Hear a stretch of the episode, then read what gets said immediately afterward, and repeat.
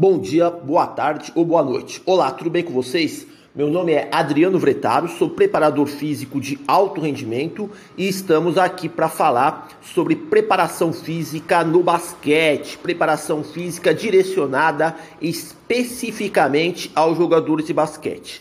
Pois bem, vamos lá. Tema de hoje que eu pretendo discorrer, comentar com vocês é sobre os efeitos da sauna na recuperação física em jogadores de basquete.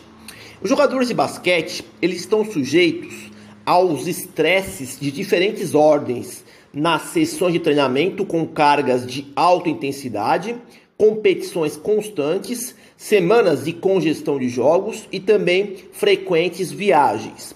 Esses agentes estressores psicobiológicos impactam de alguma maneira no organismo dos jogadores e podem interferir de forma negativa no rendimento atlético. A partir disso, surgem os métodos recuperativos com a finalidade de restaurar o equilíbrio orgânico e otimizar o desempenho. Entre as estratégias recuperativas tradicionais mais empregadas, nós podemos encontrar desde a autoliberação miofascial, a massagem, a crioterapia, terapia de contraste, entre outros recursos. Nesse ponto, temos uma estratégia recuperativa que às vezes é negligenciada entre os preparadores físicos e que poderia ajudar na recuperação dos atletas. Estou me referindo à sauna. Há séculos que os finlandeses e turcos apreciam uma sauna com fins de desintoxicação. A escola russa de treinamento desportivo costuma há muito tempo dar respaldo ao uso da sauna como recurso restaurativo.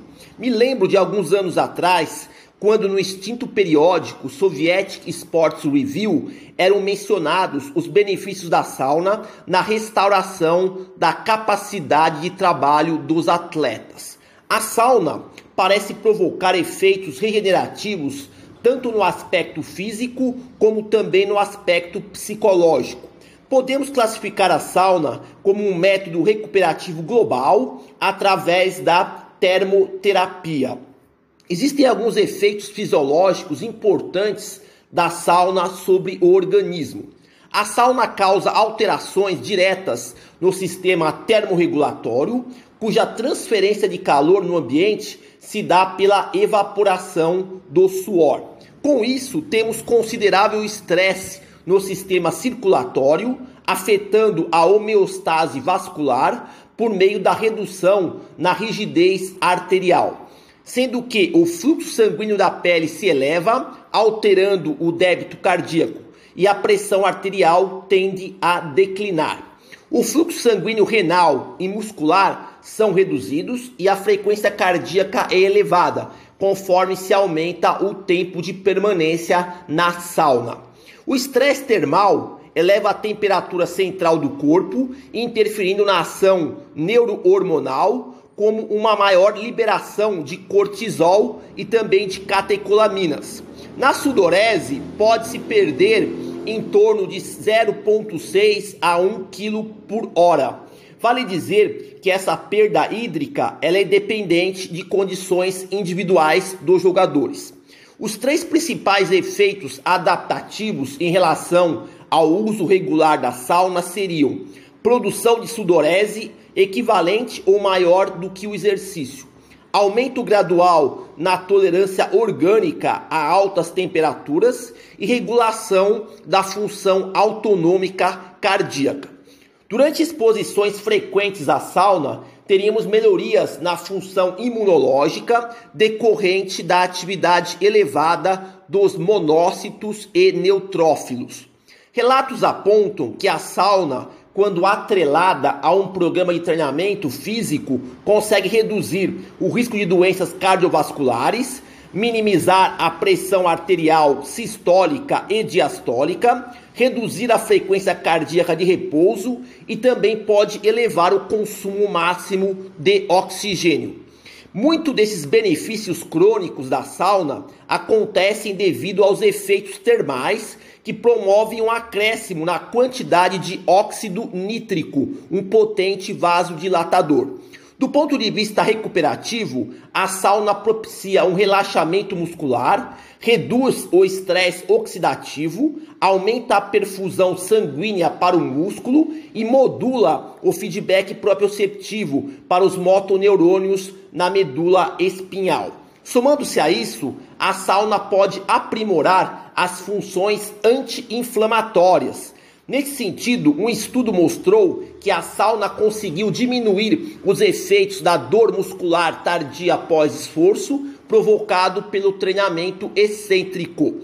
Na pesquisa, foi aplicado um protocolo de banho de sauna com duração total de 15 minutos a uma temperatura média de 80 graus e umidade relativa do ar de 15 a 30%, imediatamente após o treinamento de força excêntrico.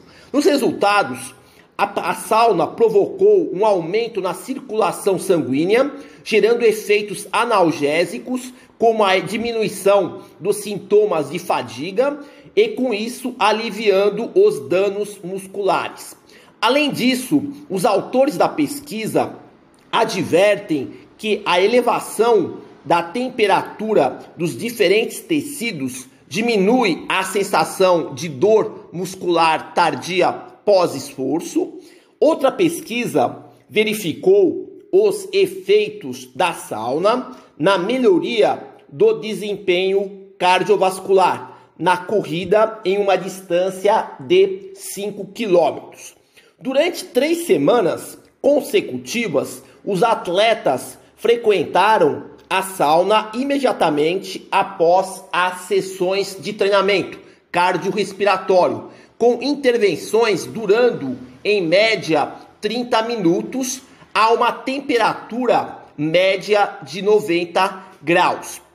Ao final do estudo, os atletas conseguiram aprimorar o seu desempenho na corrida de 5 quilômetros. De acordo com os autores, a sauna produziu a melhoria cardiovascular baseado nas respostas fisiológicas da seguinte maneira: com a exposição crônica à sauna, o fluxo sanguíneo renal ele é reduzido. Isso induz a uma hemodiluição, que aumentará o volume plasmático, fornecendo estímulo para a produção das hemácias via ação cíclica do hormônio eritropoetina.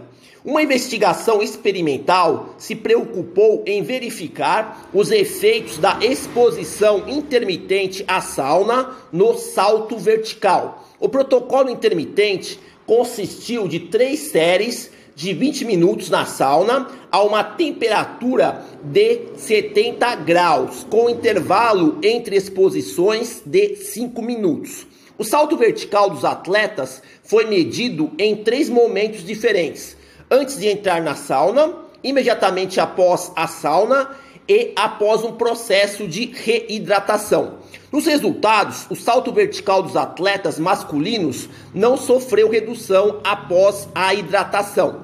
Todavia, nas atletas femininas, mesmo com a reidratação semelhante, os valores do salto vertical apresentaram reduções significativas no desempenho. Os autores atribuem essas diferenças entre gêneros devido a questões hormonais no metabolismo de fluidos das atletas femininas.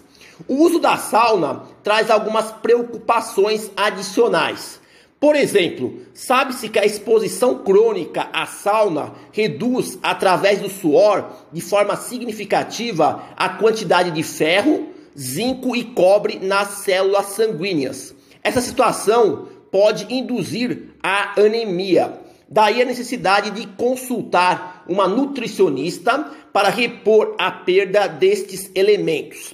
Nas publicações científicas, a sauna tem sido usada para gerar aclimatação a temperaturas elevadas. Existem pesquisas no qual os atletas são aclimatados para temperaturas elevadas, realizando exercícios em bicicletas ergométricas dentro da sauna. Exercitar os atletas dentro da sauna produz adaptações fisiológicas para que o organismo do atleta suporte competir em climas com temperaturas elevadas. Também é importante frisar que foi constatado que o uso regular da sauna após sessões de treinamento durante seis semanas diminuiu os valores da percepção subjetiva de esforço dos atletas, impactando positivamente na questão psicológica.